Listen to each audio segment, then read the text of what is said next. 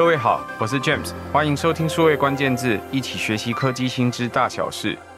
谈到行销或广告科技，我想大概从二零二零年之后。所有的朋友都会谈到一个跟隐私权有关的话题，那就会提到说，因为隐私权越来越受重视，那各国的法规也越来越严格，所以很多的第三方数据将会受到打击。那这基本上其实是一个非常大的变化。这非常大的变化的冲击呢，通常就会直接导入一个结论，就提醒你说，因为第三方数据越来越贵啊，所以因为越来越珍贵的关系，你就要越来越保护跟越来越会营运你的第一方数据。数位关键字的早期，其实我们谈过什么是第一方数据，其实不外乎就是要怎么去经营你的会员数据。那今天很开心有这个机会邀请到一位好朋友，是我们新加坡投资基金的 Genesis Alternative Venture 的 Venture Partner 鄔世明 Leo 来跟我们一起谈谈他们在做国际投资的时候看到哪些不同的行销科技的公司，还有这些行销广告科技的公司，他们怎么样去经营他们的第一方数据。我们欢迎 Leo。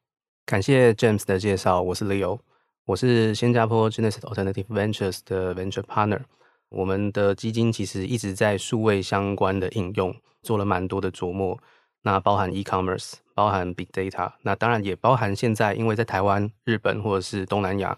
，MarTech 这个议题现在应该会是我们越来越重要的一个产业的力量，因为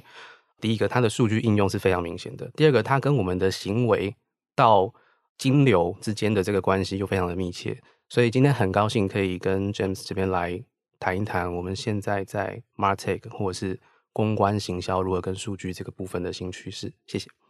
Leo 其实一直都在投资的产业，其实已经很多年，然后也帮助非常多的新创公司，无论是出海，或者是协助他们去募资，或者是呃协助他们成长哦。那现在他也帮助非常多不一样的企业或者是新创去做创新，或者去做很多不同的可能性。大家可能通常意味着投资基金就是全部的精神都在投资，不一定。其实有非常多公司，呃，在投资的过程也在协助不同公司转型或加速。所以我想他有很多不同国家的这些产业观察。那 Leo 同时也是我们的数位时代的专栏作家，所以各位也有机会偶尔会在数位时代的官网。网上面看到他的这个专栏的作品。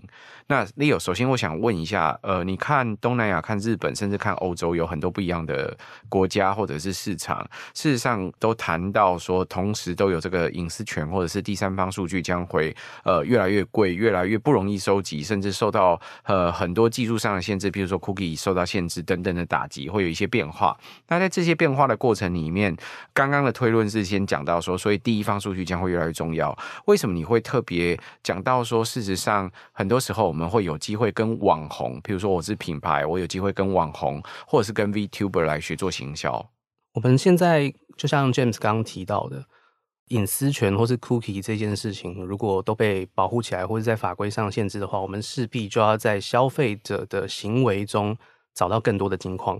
OK，那我们现在反向思维就是说，如果消费者本身的数据它是不能再被任意的取用。那数据从哪里来？那我们刚好注意到一个现象，就是网红经济在可能 COVID 这一段时间，大家会去说，OK，我在家不能出去，然后我必须继续做我的电商，我必须做我的品牌。所以在这个时间点，流量跟消费者的行为之间的这个互动，我们就有很多新创公司，甚至大公司，他们发现这是一个金矿。OK，那第二个部分是说，网红它本身带来的力量。不是只有他自己个人就是呃搞笑啊，或者说呃发一些这种他自己就是兴趣而已。品牌主也注意到说，网红的言行举止，甚至如果严重的话，会影响到他们品牌的形象。或者说，如果今天我反过来跟这个网红有一定的流量上跟主题上搭配的时候，我可能会找到一个加成的效果，为我的消费者带来一个我以前想不到的一种品牌趣味性啊、或者说甚至直接促进他下单。在今天我们的讨论里面，网红数据，甚至到我们现在很红的 AI 怎么应用等等的，我这边可能从东南亚到啊、日本看到了一些有趣的案例跟大家分享。在过去几年，网红行销成为一个显学。那数位时代其实也做过很多次不一样的报道，都在看跟网红有关的这相关的趋势。对于很多朋友来说，我想，呃，每天下班如果有机会回到家，或者是甚至周末，我们都开玩笑说，在做沙发马铃薯的过程，已经有很大的消费行为的转变或变化。过去打开电视，你看的是电视的有线电视频道，可是现在打开电视，你看的可能是 VOD，可能是 YouTube。可能是很多不同的这些工具，那看这些不同的工具里面，你所选的工具，比如说你选 Netflix，你选呃这个呃 Disney Plus 等等不一样的平台，或者是你选的其实是 YouTube。我刚刚提到的这 YouTube 里面，可能都还有很多不同的频道啊。事实上，其实就冒出了非常非常多，现在都非常具有影响力的创作者。这些创作者其实影响都非常大。所以，如果这几年各位看到不同的影响力的话，就会见到，事实上在这些社会里面都可以见到这些不同的网红。那过去几年，呃，我想如果在品牌行销的朋友，一定对网红并不陌生。第一个，你的想象大概就是，呃，你可以跟某一个现在已经红的。自带流量的这个网红去做合作，你的品牌或者是你的行销的这个呃活动，你可以跟他去做合作。那做合作，无论是线下活动，或者是线上的一档或者是数档不一样的活动，甚至有的人可能会做直播带货等等，都会有不一样的操作。我想这是过去的显学，就是我一个品牌，我去找一个网红来类似代言人的角色，协助我去做行销推广的工作。但是这个网红通常是外部的网红，我也想问问为什么？呃，Leo，你会说，事实上这只是其中一种模式。那网红行销为什么跟他传统在经营平台或者是数据不太一样？还有，为什么所有的品牌都应该要跟网红来学怎么做行销呢？是，我觉得刚刚 James 讲到一个非常有趣的点，就是我在 YouTube 或者在 IG、在 Facebook 或者说啊、呃、Netflix 这些平台，它在经营的时候，其实网红的属性就不一样。网红的属性不一样，就会连带的对我品牌的形象，或是我分众的这些受众特性，做了很明显的区隔。所以，我们现在可以下一个，我觉得还蛮算就是武断的结论，但是应该也是越来越发生，就是每一个网红本身，它都可以变成一个频道。那这个频道本身，它的受众基本上就是符合这个调性。如果今天我是品牌主，我找到了我品牌的定位的同时，我需要放大我的声量。那我可以选择一个百万粉丝的 YouTuber，或者是说我也可以找很多所谓的伪网红，就是他的粉丝可能在一千两千，但是我找了一群伪网红都在这个调性上之后，它放大的效果可能会远远超出我以前单纯投放广告的成效。所以网红本身它的这一些数据的特性，它又会因为频道而不一样。所以说我们在东南亚。IG 可能就是印尼的年轻人最喜欢发这个限动，然后去影响大家对某一些开箱或者是啊、呃、化妆品，尤其是穆斯林他们在呃使用一些美妆品的时候的这个评价，或者是大家在讨论这个话题方向。但在日本，YouTuber 反而是崛起的比 IG 来的显著许多。所以在这个过程中，如果我是品牌主，那我要去找出我的受众，我就要先去慎选我的频道。我的频道上面的哪一类型的网红？我是知识型的网红，还是我是视觉系的网红？这件事情本身带来的粉丝反馈，他的留言，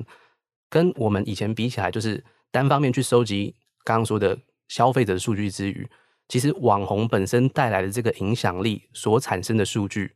才是我们现在在品牌互动上最需要去观察的。所以这个部分衍生了很多新创公司，或者是说在日本，他们其实，在这个产业里面甚至已经出现分工的这个上下游，那这个上下游里面，待会我们可以再去看说，哎，它可能是有一部分把数据沉淀下来做 CDP，或者是说我们现在网红的影响力为企业所用之后，它的这些分众的数据，它如何再包装变成一个粉丝科技，这件事情其实发生的非常有趣，在 COVID 这段时间更是推波助澜。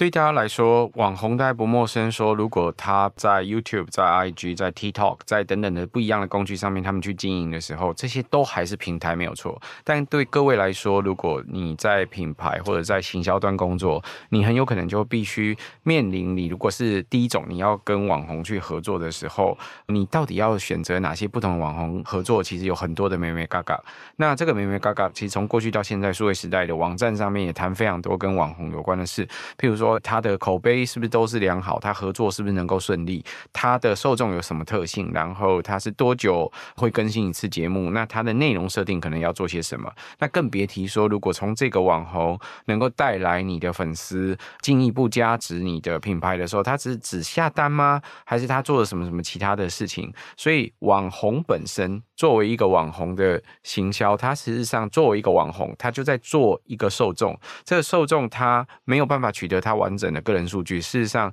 如果各位在看呃所有的像 YouTube、IG 或者是 TikTok，你会发现那些个人数据对于网红来说，他还是没有办法直接取得的。就算是他的订户，你只知道你得到了 Donate，你只知道你得到了那笔订阅费，可是你还是不知道他的姓名、电话、住址、性别等等的不一样的这些个人资料。可是你获得了什么？你获得了一个虚拟的 ID，他愿意每个月付多少钱来持续看你的节目，而且知道他什么时间来看，他看有没有快转。或者是他看了多久等等，这些是你知道的数据，所以获取的个人资料的数据跟过去其实非常不一样。那一个网红当然就等于相当于一个频道。那你如果要可以持续跟他做沟通，你要能够透过你的受众来做变现，当然有很多方法，譬如说透过 souvenir，就是透过我的周边产品去卖给他，然后进一步来变现。那这是很多网红也在经营的方式。我想各位如果在台湾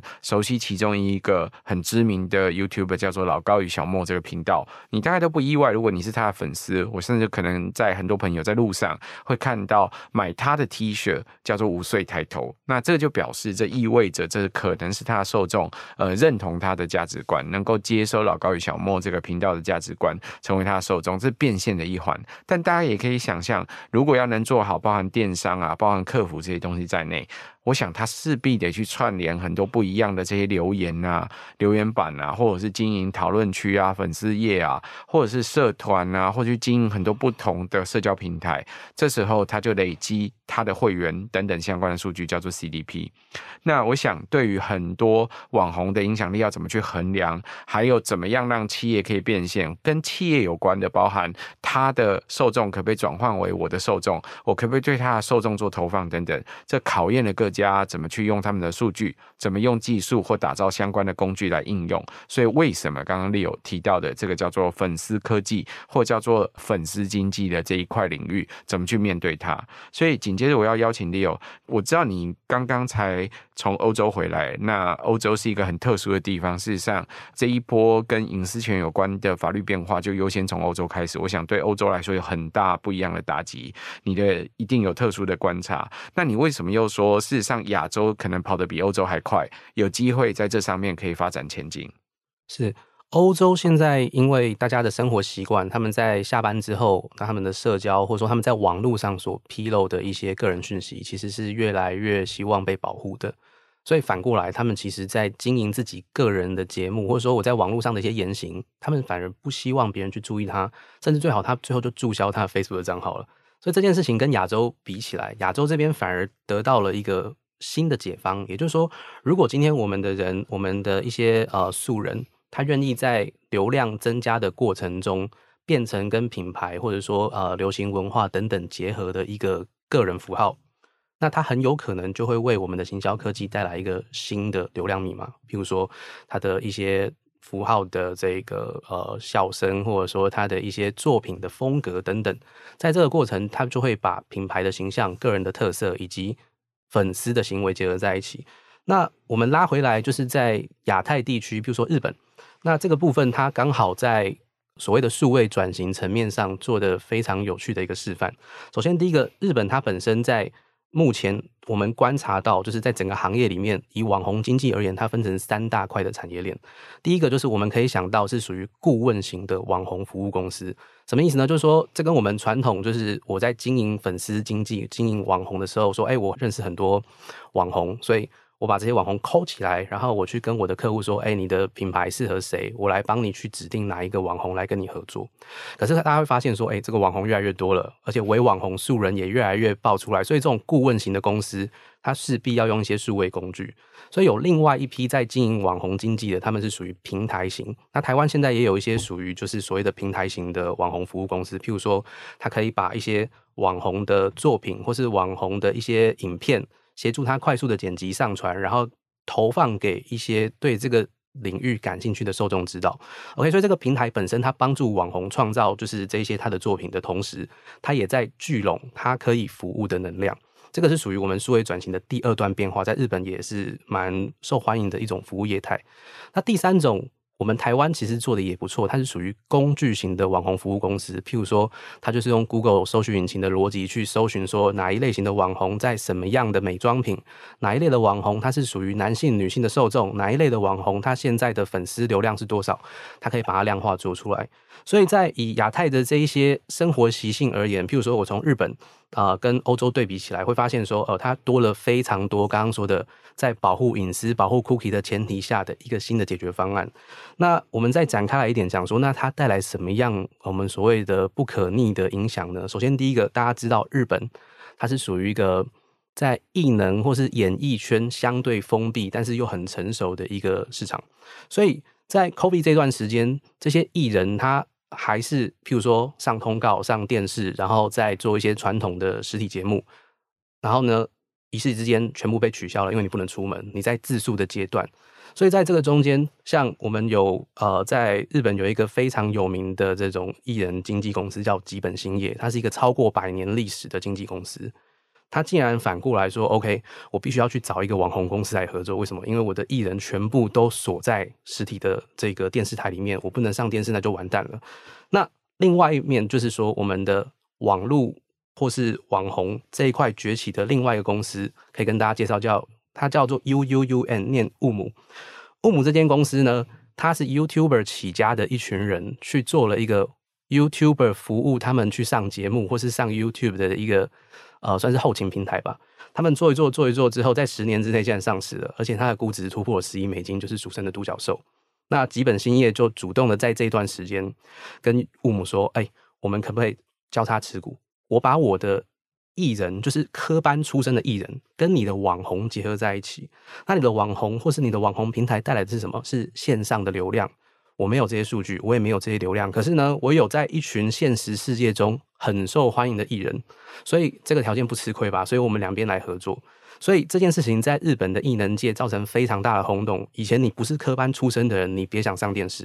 或者说，如果你不是科班出身的人，诶，你怎么会有资格变成名人？在日本的这个思维就会被打开。反过来就是说，如果我把这件事情变成说，我的粉丝现在的数据产生的这些这些流量，跟我的传统行销业的分享之后，这一套工具一定要有，譬如说数据分析的能力。所以，我们先拿到数据之后的下一步是怎么处理数据？日本现在也开始在这两三年之内衍生出非常多的新创公司去专门处理所谓的网红数据。那我们刚刚说的粉丝经济，其实有一块其实就是考验他们，譬如说分众行销的数据处理能力。OK，所以我先讲到这边。那作为一个现在，譬如说以亚洲地区的这个网红也好，行销科技也好，我觉得这一块的趋势在日本是一个非常有代表性的故事。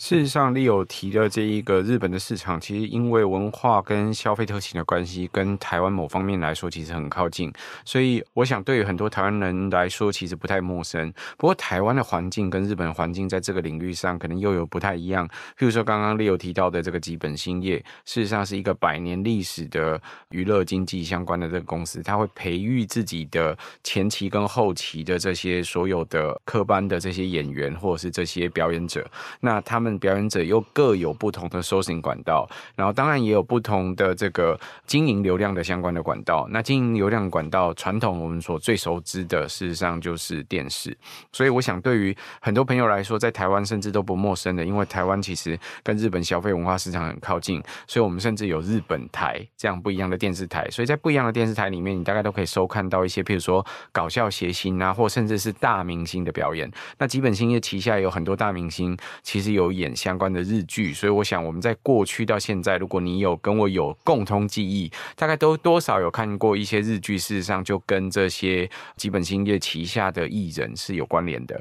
培育一个艺人，打造一个艺人，从他要会表演，他有一些资格或一些特色，到他的进退应对都要完全正确，其实不是那么容易的事情。所以，呃，你要打造一个完整的人设，在对的地方能够有对的表演，事实上都很考验娱乐经纪的公司有一定的功夫跟能力。那我想，这是为什么他过去很强的一个原因，甚至他的呃文化影响力辐射到了海外。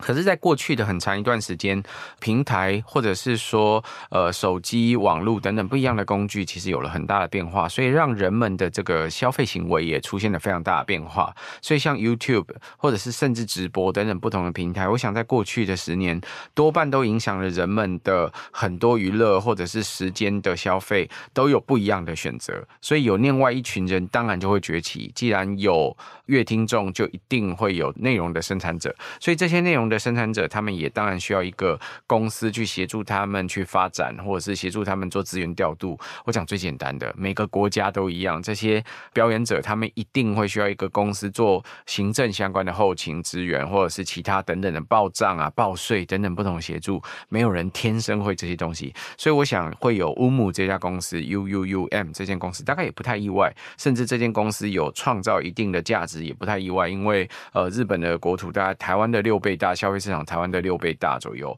所以能够看到有这样的特性不意外。那这样的分工在疫情底下很考验了他们的合作，所以我想从过去到现在。电视数据是相对很困难，它得用抽样等等不同的方法去调整或者去调查。那网络营运的时候，你可以拿到非常多即时性的数据，立刻可以看到每分钟大概有多少的点击或下载，甚至各位你现在正在听的 Podcast 也一样。数位时代，我们得随时去关注每一个集数有多少的人在下载。所以为什么常常要你按赞、分享、开启小铃铛？其实每一个经营频道的朋友都很在乎这相关的数据。那那这数据要怎么去应用，或者是怎么再去优化，也很考验不同的经营公司的能力。所以过去好像稍微不是那么在乎数据，其实他还是在乎的，只是那个是统计的结果。那现在是个别的每一个。自己跟自己比，日常跟日常营运变化的结果，我想跟过去很不一样。那 Leo 除了他们过去的几种不同的网红经纪链的模式，譬如说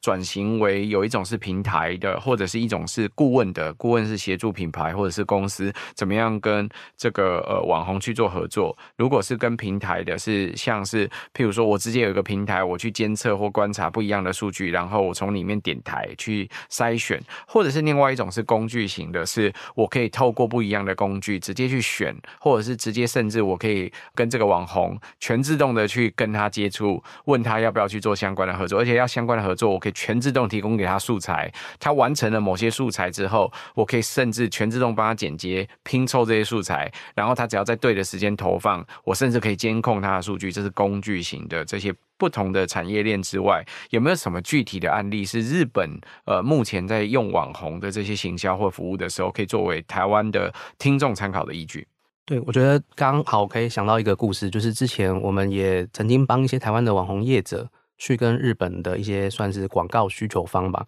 去做一些说明。那当时就台湾这边也准备得非常的完善，又用日文简报，然后把台湾跟日本的这个案例讲得非常清楚。但是日本的这个品牌方，它是一个大公司，他就说：“哎、我们觉得网红真的很重要，可是我们能不能反过来知道一下，就是这些粉丝究竟是谁？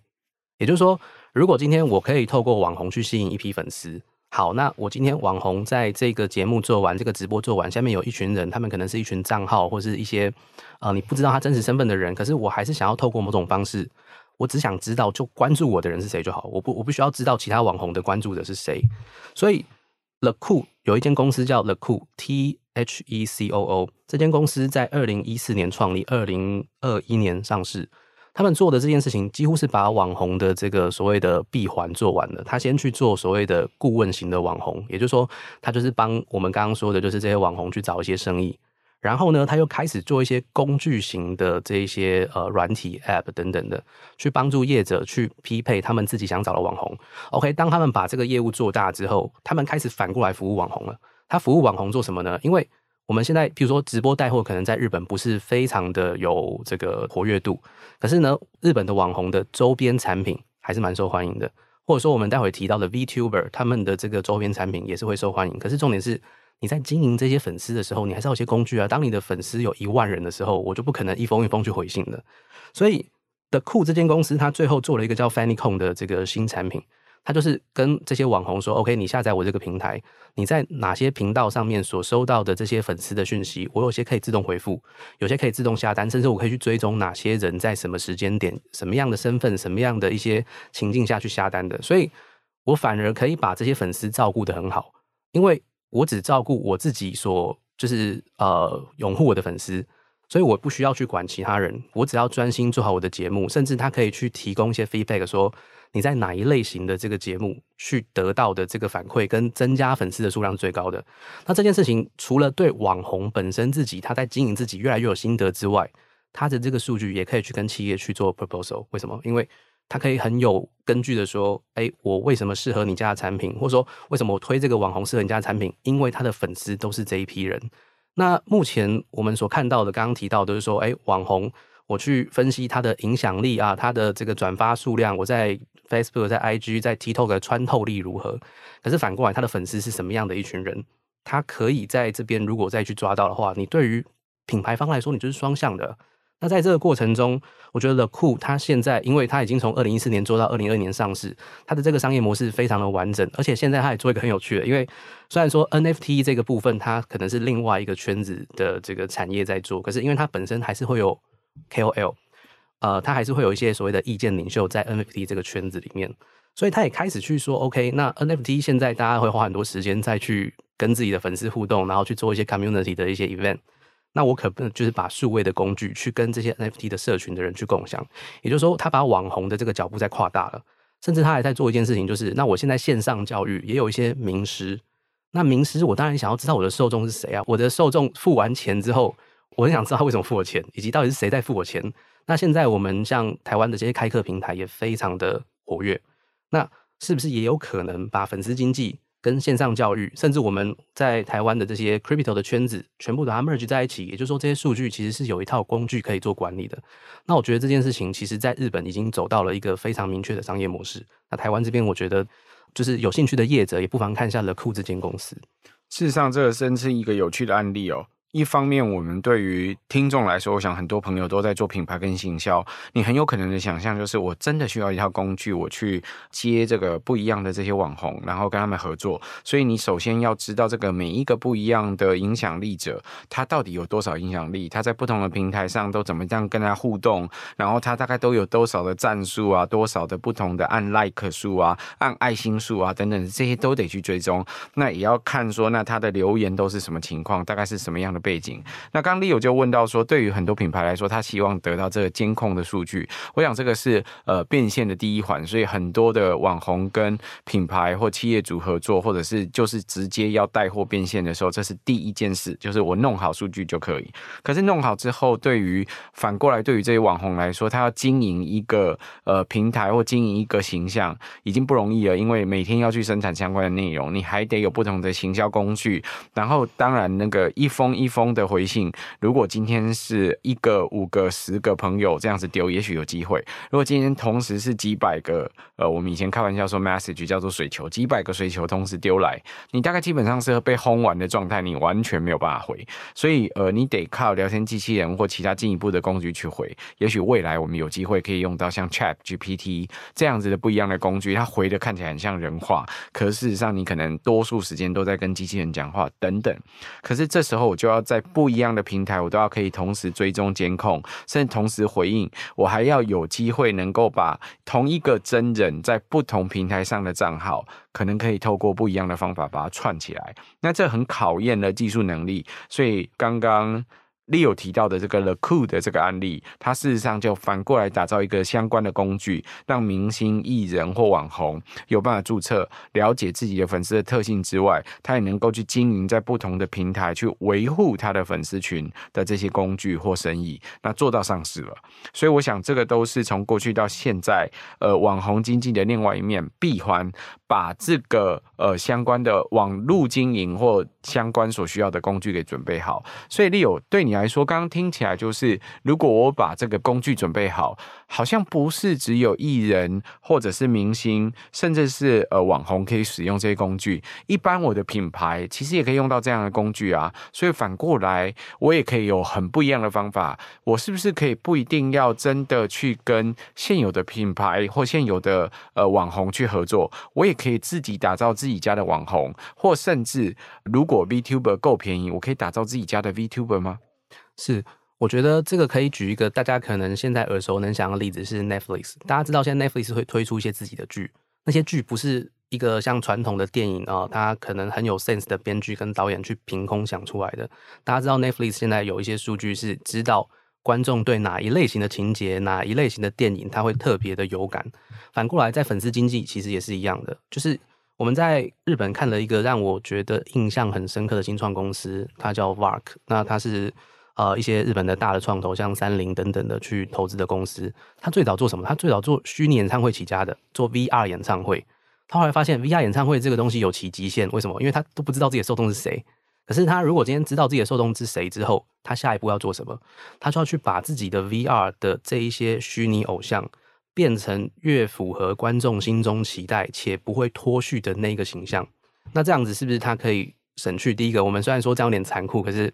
我们有一些网红，他毕竟有自己的喜好，有自己的个性。你在每一个产品跟他沟通的时候，一定都会有这个时间成本。VTuber。可能这一块就可以完全的免除。当然，有些人会认为说，VTuber 他可能还会中间有些假假的或者什么什么之类的。但就像刚刚 James 提到的，现在 ChatGPT 之类的这样子的应用，我们相信一定会越来越普及。那其次，这种视觉或美观，大家现在知道 AI 绘画或是 AI 创作影像，已经基本上在各个领域去开枝散叶了。所以，我们刚看到这个 Mark 这家公司，它已经非常的明确说，OK，我不满足于只办 VR 演唱会来去做我的粉丝的一些服务。我会要去主动知道我的粉丝是谁，而且根据我的每一个 VR 的这个 VTuber 来去形塑我角色的鲜明程度。OK，所以我之前就好几支旗下的虚拟艺人，那这些人都是网红，然后呢，我就可以根据我的品牌主，他们现在还是在演艺跟娱乐还有游戏，但是我相信可能接下来就会有些业者脑筋动得比较快。我们现在网红行销以台湾为例，像美妆。或者说，呃，一些生活用品其实是网红的行销的一个，算是品牌的这个这个投放主要大户。可是，如果 VTuber 出来，说不定在游戏之外，它会平移，或者说虚拟演唱会，它会平移到我们现在所谓的快消生活用品。那这件事情，我们再补充一下，就是像 VARK 这样的公司，其实不是只有像三菱一家公司发现这个。我们后来去做了一个调研，发现日本的巨头，就是在电信行业的 NTT。KDDI、软银，他们其实分别都有投资类似的公司，只是说我们可能在台湾比较没有去注意到。但是因为这一些电信公司，它就是网络的提供者，它会提供流量，它会保障这一些大型的 VR 的这个数据传输的时候不会中断，所以他们认为说，OK，我投资这种 VR 的 VTuber，我投资这种需要大量处理运算的这种网络传输的服务，对我的电信业者的用户来说，是一个价值的粘着度的服务。所以，我们认为日本在这个部分其实走得非常完善，加上大家都知道它的二次元做得很好，三次元或呃，应该说我们的三 D，其实大家都知道日本的这些 branding 是很有影响力的。所以，AI 数据